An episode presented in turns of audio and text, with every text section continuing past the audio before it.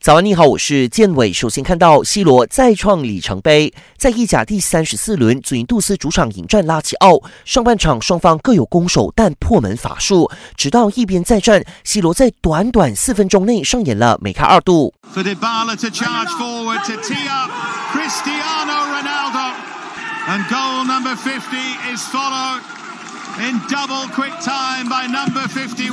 全场比赛结束，祖云杜斯二比一力压拉齐奥，以八十个积分位居意甲榜首。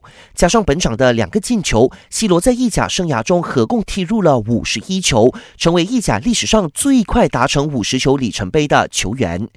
在英超赛场上，两队两球零封来犯的水晶宫，只以一分优势稳守积分榜第六名。